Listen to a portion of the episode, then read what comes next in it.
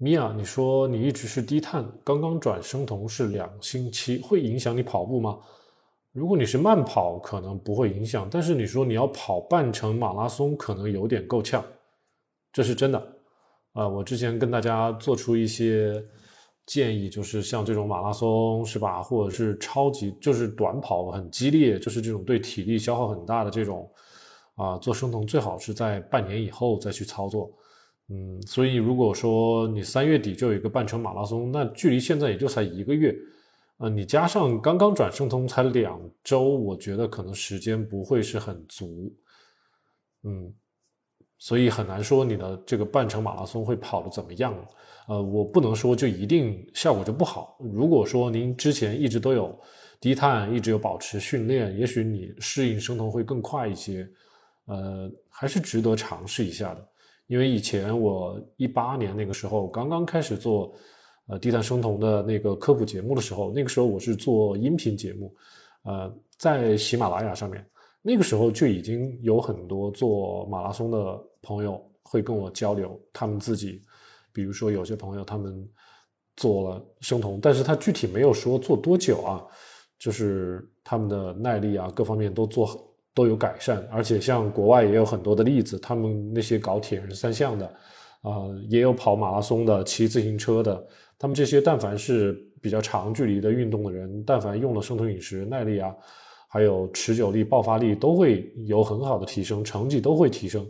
所以我觉得，虽然啊不敢保证你三月底的这个半程马拉松的比赛一定会成绩非常漂亮，但是如果说，啊，将来六月份再有一个马拉松比赛，我相信你一定成绩会更好一些。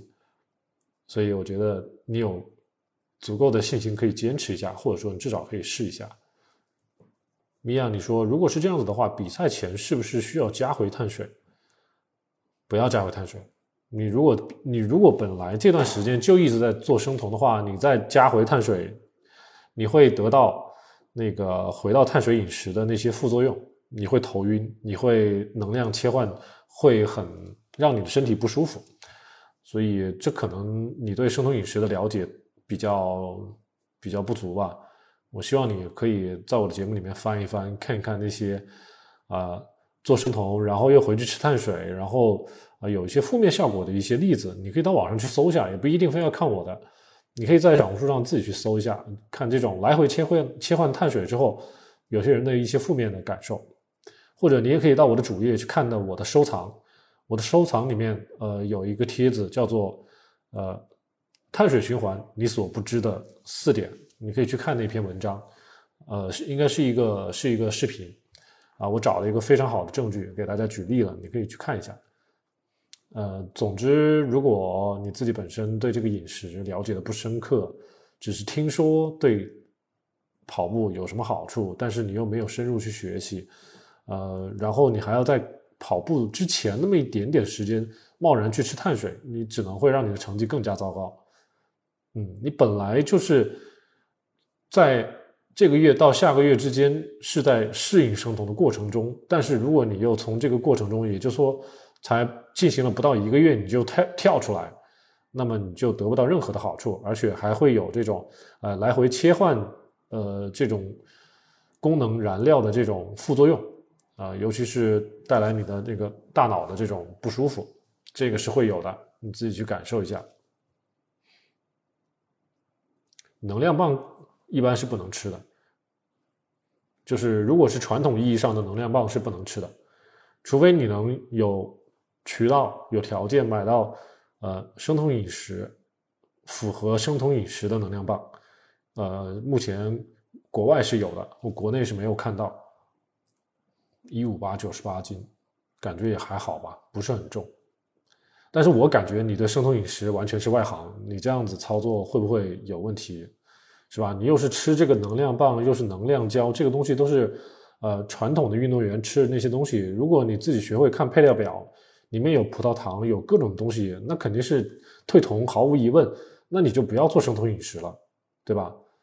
我建议米娅啊，你就是真的想通过生酮饮食提高你的成绩，减轻你的体重，你得找一个比较懂生酮的教练来辅导你，要么就通过自学，如果身边真的是没有这种条件的话，你像我之前，我跟你我给大家举过好几次这个例子。北京有一位比较专业的呃女子健美运动员，她通过生酮饮食把体脂率刷到十以下。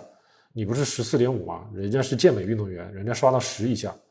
所以别人是通过自学的，身边没有教练怎么办？所以国内我不知道有没有比较专业的这种。比较了解生酮的，呃，专业的体育教练，这个我不知道，但是有些专业的运动员是自学的，所以如果米娅你自己真的是想通过生酮饮食啊，去去刷体脂，去控制体重，然后提高你的跑步成绩，那么如果你真的找不到好的教练，那你就只能自己先好好学习一下。咱们一个直播呢，就是帮你领进门。但是可能不能帮你系统的是吧？一一一对一的帮你把这个所有的问题都解决。我们的节目倒是很值得你去看，这是真的。然后山间音乐，你说生酮饮食想减脂的话，配合什么运动比较好呢？我觉得至少在三个月到六个月左右吧。我是建议大家不要做太激烈的运动了，你就做有氧运动喽。啊，慢跑啊，就是中速跑啊，或者是做几组俯卧撑啊，或者是举一点点哑铃，不要就说太负荷，不要就是说特别重的那种哑铃，不要去举，啊，不要弄那种精疲力竭的那种运动，就相对的有氧，是吧？然后让自己的压力小一些，啊，等你真正的过了半年之后，你说我想增肌，或者说我真的是想这个肌肉漂亮一点，身材更更壮一些，那个时候你再去。用那种比较大的负荷的运动就好，所以你像我自我自己之前运动的时候是基本上百分之九十的时间是有氧运动，然后只有百分之十的时间是无氧。我当时是怎么做的？就是每天花四十五分钟慢跑椭圆机慢跑，然后椭圆机完了之后呢，我就会啊做几组俯卧撑，大概也就是两组左右，然后举哑铃呀，就是那种。比较小的那种那种小十千克的那种哑铃啊，你自己也是做过两组三组，啊，然后总共时间也也就是一个小时左右，时间所有时间加起来也就一个小时左右，那是一天的运动量，然后在一周你大概就五天就行了，你不要天天没有休息的运动，是吧？人体是要休息的，所以就是说，如果像那个刚才。山间月，你说减脂的话，就像我那样操作就完全够了。你不用一定要追求现在网上很流行的那种，哎呀，举铁不举铁就不叫运动，对不对？你不要这样子，就是像我说的，就刚才那种有氧运动就可以了。然后，如果真的有些朋友说我我就喜欢举铁，我不举铁我不舒服，那我就对他们的建议就是，如果真的你要做生酮饮食，你必须要承认这个现实。就是生酮饮食在适应期的过程中，你的肌糖原就会减半，你的举铁效率绝对没有以前你吃碳水的效率那么高，是吧？然后你这个时候如果吐槽生酮饮食，呃，让你的举铁成绩不好，然后感觉不不爽，然后你要退出生酮饮食，这个谁也帮不了你，这个是客观的事实，对吧？但是如果因此你回去吃传统的碳水了，然后你体脂刷不下来了，这个就不是我们生酮饮食的问题了，对吧？查尔斯，你说生酮饮食多久才会瘦呢？这个首先，我觉得你要把心态摆好啊。你做生酮饮食的目的，如果是减肥的话，首先，首先怎么说呢？你要知道每个人的身体的情况是不一样的，有很多人是带着慢性疾病来的。这些慢性疾病如果在一些呃营养啊，在一些呃维生素啊，在一些矿物质没有完全补足的情况下，生酮减重的效率是很低下的。我之前举过一些极端的例子，有些人可能，呃，两就是一开始可能是减不动的，就是胰岛素抵抗很严重的这波人，他减重一开始是很慢的，甚至是看不出来。但是如果你在这个时候就已经放弃了，那就没有人能帮你了。所以你如果说你有胰岛素抵抗的问题，就建议你能够把这个时间拉长一点，你至少给自己半年到一年的时间。一般来说，我们会让。让让大家进行那个断碳啊，或者是学习一下简单的五二断食啊，先先在一到三个月左右啊，你先感受一下这些东西。一般你不要想说，我今天开始生酮，明天就开始掉掉体重，这不可能的。我觉得查尔斯，你如果有时间着急，不如有时间先看一看咱们节目啊，把一些基本的概念、基本的一些一些怎么说呢，前提先弄懂。一般来说，很多人在第一个月就能看到体重降低，然后呃，有些代谢如果比较灵活的一些年轻人，可能三个月就可以减到比较理想的体重啊。但是你说胰岛素抵抗的问题，但是到底是严重到什么程度啊？我也不知道，我得。知道更详细的内容才行，但是我只能告诉你，就是说，一般你要做好了，第一个月就能看到效果。但是你要说我第二天就要看到效果，这个是不要不要这样想啊。然后山间月，你说生酮减脂的话会有饥饿感吗？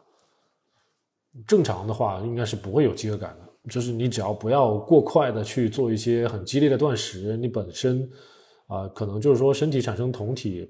量并不是很足，或者说，啊，身体对酮体代谢适应期太短了。比如说，像我们之前说，三个月是最少的适应期。如果你还没有完全度过这个适应期，是吧？然后你就贸然去干那种一日一餐呢，很多人其实是扛不住的。这个时候就会感觉到饥饿。但是，一般人来说，他们做一日两餐都是没有太大的问题的。只不过，我觉得啊，年轻的朋友可以。怎么说呢？尝试一日两餐可以这个进度快一点点，但是年纪大的朋友完全没有这个必要，你也没有这个叫什么紧迫性，对不对？呃，基本上很多人做到一日两餐能够坚持半年到一年，所有的体重各种问题基本上都可以回来了啊。所以我觉得大家就是在我这个频道，我只是说我这个频道，大家仔细听啊，我这个频道我是希望大家做生酮饮食，做轻断食。能够越久越好，半年、一年、两年、三年，像我这样六年，啊，这样身体会非常棒，而且精神会非常稳定，是吧？而且你很多代谢性疾病、一些炎症全部都可以帮你逆转。所以，如果说你把眼光拉长一点，像我这样子，啊，首先就想着我这个生酮饮食，不是说做个几个月体重减到目标，我就回头去吃以前那些喜欢吃的东西了。我是希望大家能够。选择这条路能够坚定的走下去。如果你有这条，呃，前提在这儿的话，那么相信你对这个减重就不会说，啊，我一定要三个月减到多少多少斤啊，我一定要怎么怎么怎么怎么怎么，你就不要有这种不切实际的一些想法啊。而且之前也给大家举过一些例子，就是不管是男生还是女生，基本上减重到只要是从第二个月开始啊，我们先不说第一个月啊，第一个月减的很多都是水分。第二个月开始，真正减的就是可能就是脂肪了，而且往往中间还会可能有些人会遇到一些平台期，这段时间可能减脂肪的速度，可能即使还在减脂肪，但是有些人是在长肌肉的，所以如果把这个时间拉长，大家每个月可能也就只能减个五斤左右，是吧？这个就不多，所以你不要有不切实际的想法，每个月你说我第一个月减了十斤，我第二个月还想减十斤。我告诉大家是不可能的，是吧？这个也是不科学的，很多时候也是不健康的。减重太快了，你可能会有暴饮暴食，是吧？而且可能像女生，你要是操作的不好，你虽然体重好像看起来减的很厉害啊，但是你有可能营养缺失、蛋白质缺失，是吧？必须的氨基酸、胆固醇缺失，造成你体内的这种肌肉的流流失，你的激素的不平衡，这些都是如果大家对营养学一知半解的话。都是容易出现问题的，所以我希望大家有一个平和的心态看看待这个体重，呃，这个健康的减重的速度大概就是每个月百分之五左右的你的啊目前的体重，也就是说，如果你现在一百千克，对吧？你一个月能减五千克就已经神了，是不是？如果你现在只有一百斤，你每个月减五斤就已经是神了，你就不要让自己是吧？说我一百斤，我能不能一个月减十斤呢？就很不切实际，不要这么干啊！所以，我我是希望大家在我们的频道里面能学到一些知识，能能够纠正一些错误的观念，这样的话不至于被网上的一些不正确的言论或者这个啊跟风的言论把自己给弄得就是怎么说呢？就是错误的操作啊！啊，适应期一般是三个月一般是三个月，就是十二周。然后对于刚才那些呃米娅这种有体育运动的，或者说自己是半专业的运动员的这种朋友的话，他们如果要进行比较专业的运动的话，我觉得适应期应该给到六个月，这样会更好。像昨天我们直播的时候，有位朋友，我想想他的名字啊，直播的时候那位朋友是叫做兰珠，对，那位朋友叫兰珠，三十五岁女性，然后她自己也比较喜欢运动。也喜欢举铁，是正儿八经的举铁。然后他说自己那个在生酮的初期，他也觉得没有力气，是吧？但是他在怎么说呢？在之前也是一直有低碳饮食的习惯。嗨，这个低碳饮食嘛，大家自己都说自己是低碳饮食，我就不跟大家计较了。总之，他说他自己做生酮饮食一开始是没有力气的，是吧？举铁是没有力气的。然后他。做到第三个月的时候，他觉得这些爆发力也好啊，然后举重的这个耐力啊，或者是怎么样，这些成绩、这些感觉都回来了。所以你像刚才那个米娅那个朋友，如果说你真的是以前锻炼的这个习惯非常好啊，你也可以寄希望于你，你可以生酮饮食正常三个月就可以达到一个比较好的爆发力和那个耐力的这种状态。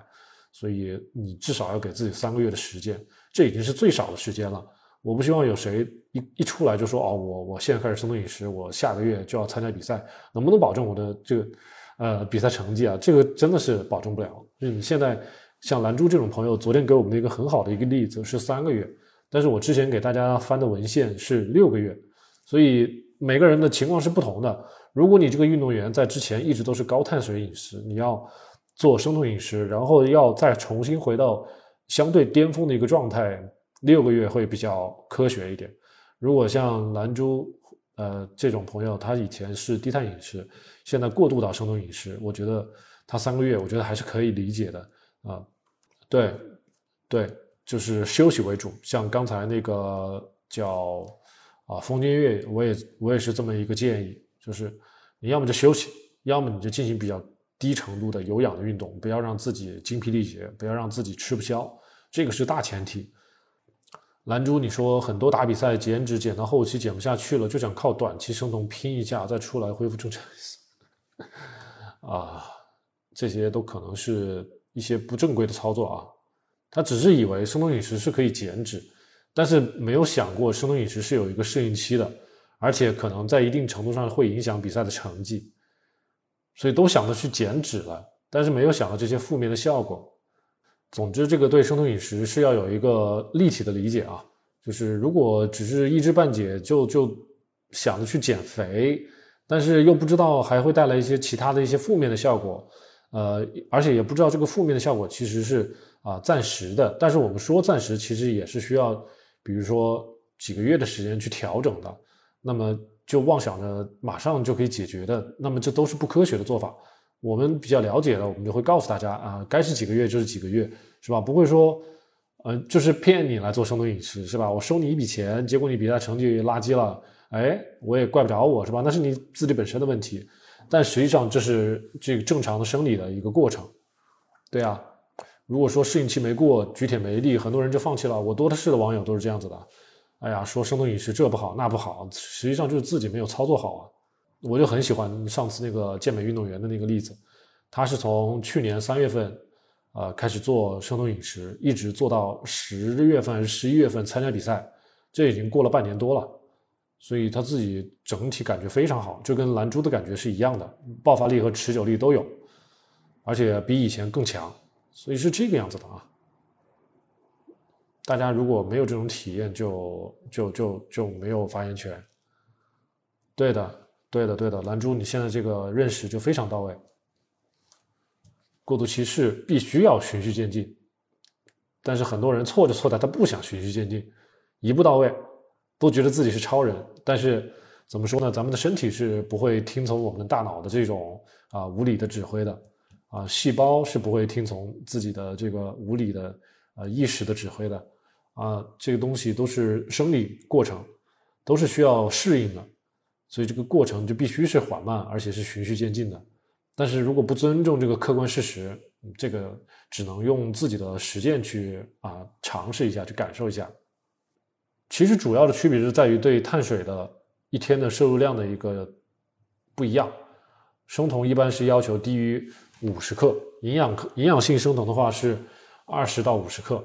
如果是比较严格的生酮的话，是二十克以下，是吧？那么，呃，低碳饮食一般都是五十到一百三十克，而且低碳饮食一般是不生酮的，是吧？你去抽他们的血，血液里面是没有酮体的，所以低碳饮食跟生酮饮食还是有区别的，啊，或者说白了，低碳饮食大多百分之九十以上的时间都是啊葡萄糖代谢，但是生酮饮食基本上都是酮体代谢，区别很大。那么两个代谢途径不一样，对细胞产生的影响不一样，通路不一样，带过来的不管是抗炎症还是呃改善我们代谢或者是逆转咱们一些疾病的一些呃疗效就不一样。所以为什么要治病的话，一定是要用生酮饮食。但是如果仅仅只是为了改善一下健康，是吧？让自己身体稍微减减肥、苗条一下，那么就低碳饮食可能就 OK 了，一般人都能接受。悠悠这个话题我没有办法一句话给你回答。咱们刚才前面跟很多朋友在聊的就是，啊，生酮饮食在他们举铁的过程中是一个什么样的一个效果，是吧？你说健身的效果是什么意思？健身的效果是指你举铁的重量，还是你单纯的想塑形？塑形是什么意思？是减脂还是干嘛？就是说，生酮饮食，如果你平常的运动不是举铁，而是有氧的，比如说骑自行车、搞瑜伽这种操作的话，那就不用特别的担心生酮饮食会带来什么负面的效果。但是如果你像刚才说的 Flying，还有那个啊蓝珠，他们都是举铁，那么就有必要把这个适应期拉长，你做生酮饮食时间够长，才能有一个好的效果，不管是你的健身效果还是你的减脂效果。呃，你如果只是为了长一点肌肉，这个完全没有什么问题啊。你像他们是为了举铁成绩，要要举得够力气够大，然后这个重量要够大。如果你单纯的只是为了长点肌肉的话，生酮饮食对你没有什么影响啊。我是建议你啊，你是可能是一点生酮饮食都不了解，所以你还是可以看一下我们的呃节目内容，但是。其实不强求所有人，是吧？你说我为了锻炼一下肌肉线条，我就一定要要做生酮饮食吗？这个倒不一定是吧？你如果说像 Flying 一样的，你可以先做一段时间的低碳饮食，你先看一下低碳饮食跟你目前的饮食是不是有区别，对吧？把低碳饮食做好了之后，是吧？如果对身材有进一步的要求，你再来考虑做生酮饮食，你一步步的来，我觉得这样会比较好一点，这样就避免了说哦我一点知识都不懂。然后就贸然开始做生酮饮食，其实很多人会操作的不好，特别是女生会会有很多的负面的效果出来。不管是有些女生操作不好，什么掉头发、姨妈不来，这也很多，这都是一些操作细节。咱们直播一一会儿说不完，所以我知道很多人就是说啊，我想肌肉漂亮一点，做生酮行不行？这个就有点步子跨的太大了。你先把低碳做好也行啊，是不是？低碳也能长肌肉的。哎这就是这个，嗯，这个这个这个，我真的是没办法说服你，你你自己考虑，因为因为高碳博主有他高碳博主的出发点，是吧？我们生酮博主有生酮博主的出发点，我们生酮博主不是为了只是说你长肌肉，我们还是为了你的代谢的健康，为了你将来不得慢性疾病。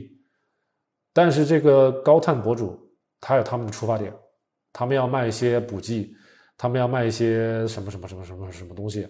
是吧？也许他们会说：“哦，我的肌肉长得大，是吧？我的这个举铁的，呃，这个这个重量重量高。”但是他有没有告诉你，像这些呃高碳的碳高碳的这些呃饮食的这些运动员，他们一天得吃三顿到四顿饭，那我们一天只吃一顿饭啊？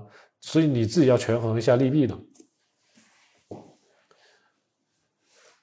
所以这就是要权衡利弊。到底你选择听高碳博主的建议，还是听我们生酮饮食的啊博主的博主的建议？这个你首先要先先左和右你要分清楚嘛。你选择好了，我们再继续交流嘛。是啊，本来这个高碳跟生酮就是一个对立的一个呃立场，你怎么可能高碳的那些健身博主会赞同咱们生酮的那个理念呢？他们是不会赞同的啊！而且我们，我我跟大家之前还举过一些例子，我我说我去年的时候有一段时间我去找到一位瑜伽教练，我说啊那位妹子，我说你你要不要考虑我们一起，比如说线下合作？你说有很多朋友又想瘦身，又想练瑜伽，又想塑形。能不能跟我们一起，就是在这个频道里面教大家？我一边教大家做呃瘦身，你来教大家做瑜伽，好不好啊？可是很多人是不愿意的。这个这个瑜伽教练就是不愿意，为什么呢？因为瑜伽教练他是嗯每个月收费是吧？要交会费，然后这个会费，如果大家减肥减的太快了是吧？这女生跟着我们一起做生酮，或者说做低碳减脂，一下就减下去了。他就不去瑜伽教练店 去练瑜伽了呀？大家为什么要去去练瑜伽？不就是为了啊减肥，顺便练练形体嘛？但是主要的目的还是减肥啊，对不对？但是很多时候我们饮食的效果比减比这些运动的效果要强的强得多。饮食第一，运动第二，这是我的观点啊。所以很多人就算不运动，把饮食的结构改变了，他也一样减肥。减肥减到最后，身材也出来了，就是这样子的。所以就是说，很多教练都不愿意跟我们这些搞生酮的人一起合作，就是在于这里啊，就是一个可能是他自己对生酮就不懂，再一个就是我们确实能减肥，呃，会让这个效率非常快，然后可能会影响到他们的生意，这个是真的。所以呃，当然悠悠你说瑜伽也不减肥，那当然，如果你饮食没有任何的变化，那当然瑜伽也不减肥了，是吧？你每天吃螺蛳粉，吃大馒头。你再怎么瑜伽，你也不减不了肥。是的啊，你是两百六十斤减下来的，可以，挺好挺好的。你可以说一下你的那个减肥的经历啊，我不饿我不吃。呃，你是跟大家介绍一下，我当初是两百斤减下来的，你这个两百六十斤减下来太厉害了啊！两百六十斤，一百三十公斤，那很厉害了，非常重。是花了多久呢？你跟大家说一下，你花了多久？啊，你是从二零年开始生酮了两年，二二年一百五十五斤，两年减了一百斤，可以的，可以的。两年一百斤，我想想啊，两年一百斤就是一百斤就是五十公斤，是吧？五十公斤二十四个月，一个月两千克，这是很健康的一个减肥的一个速度啊！看到没？大家，我刚才说的那个每个月百分之五左右的一个总的体重是是标准的啊！我不知道大家现在。知道咱们这个科学的力量没有啊？所以大家这个做生酮干嘛？你不要追求疯狂的、快速的减重。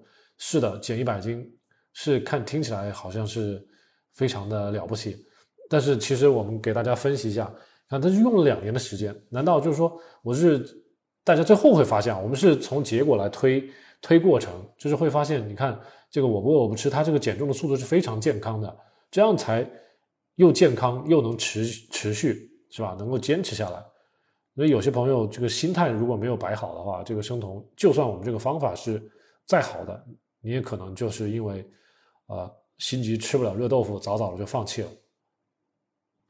呃，我不饿我不吃，说体重变化是越来越慢的，是的，但身体一直在变健康，体型一直在变好看，太漂亮了。你这个例子太好了。也有说生酮主要是食欲稳定，减脂就只是时间问题。对呀，我说到底就是劝大家把那个心态放好，把减脂交给时间，就不要说求快就可以了。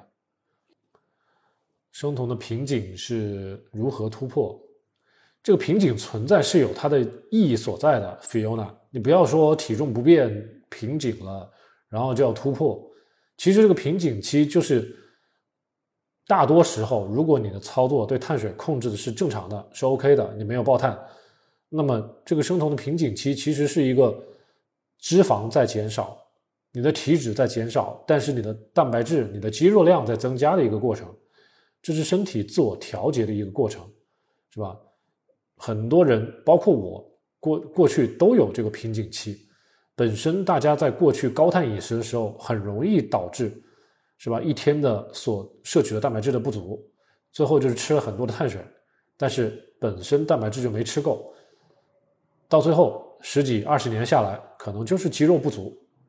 所以生酮饮食是帮你把肌肉给长出来了，你不要觉得这不不是什么好事儿，啊，但是这个时候肌肉在长，脂肪可能还在下降，所以总体来看体重并没有变化，这就是一个平台期。平台期无非就是体重没有变化嘛，但是一些细节还是在变的，你自己要学会去监控。所以为什么我之前有帖子告诉大家自己去买一个体脂秤，自己去监测一下自己的体重，具体是吧？到底肌肉是不是增加了，体脂是不是有变化了，是吧？水分有没有继续降低？这样的话，你才对这个瓶颈期有一个比较科学的看待，不至于一看这个体重没变了，就整天在那猴急，就说啊，我什么时候能够降低？什么时候能够体重继续往下减？会有的，是吧？等到你这个肌肉量增加到一定程度。啊，身体不会继续再让你的肌肉量增加了，是吧？因为这个肌肉量是跟你的作息、跟你的运动量是直接相关的。你如果在这段时间根本都没有进行什么太多的体力运动，也没有进行一些什么训练的话，肌肉它恢复到一定程度就停了，所以再往后才是继续减脂。这样的话，体重又会继续往下降。这么这么比呃，我这么解释应该比较好理解了。所以这个瓶颈期你要科学的对待。至于多久会突破这个瓶颈期，你就是因人而异，没有一个固定的一个时间。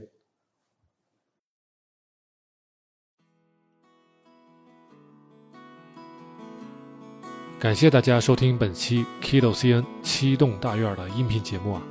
如果节目里的知识对您有用呢，请您记得点赞、收藏、分享。咱们七栋大院从二零一八年至今，坚持传播。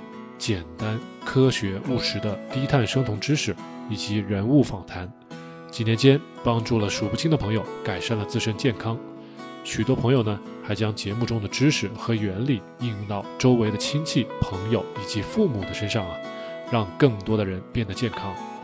咱们七栋大院专辑下也有着好几十条热情洋溢的满分好评，咱们专辑综合评分是九点八分。在感激之余，也希望大家更多的支持我们的节目。我们接受大家的捐赠，在公众号 Keto CN K E T O C N 菜单中可以找到捐赠的二维码。